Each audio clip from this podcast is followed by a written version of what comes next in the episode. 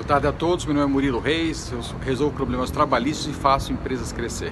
Vou falar um pouquinho hoje sobre a participação das pessoas na negociação coletiva de trabalho.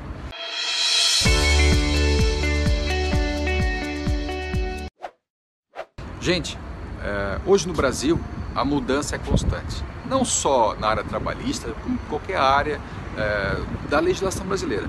Mas é fundamental que as pessoas percebam que com a mudança que se avizinha de unicidade sindical para pluralidade sindical, e eu estou acompanhando julgamentos aqui no Tribunal Superior do Trabalho hoje né, sobre o assunto, é importante que as pessoas entendam que a participação nas negociações coletivas, você empresário mandar os seus gerentes nas negociações coletivas, você empregado participar também das rodas de negociação coletiva, isso é fundamental, que você reflita o seu interesse, a sua vontade nas negociações. Cada vez mais o Brasil vai ter acordos coletivos de trabalho, que é o contrato entre a empresa e os empregados, direto, exatamente direto, ou, inclusive, é, as convenções coletivas de trabalho, que os dois sindicatos sentam e conversam e definem a sua regra de trabalho para um ou dois anos. Então isso é uma coisa que é importante que as pessoas participem, é importante que as pessoas se integrem a essas negociações coletivas. Geralmente a data base é 1 de maio, 1 de setembro, 1 de outubro, 1 de novembro. Geralmente é o empreendedor. Geralmente é isso. É muito importante que as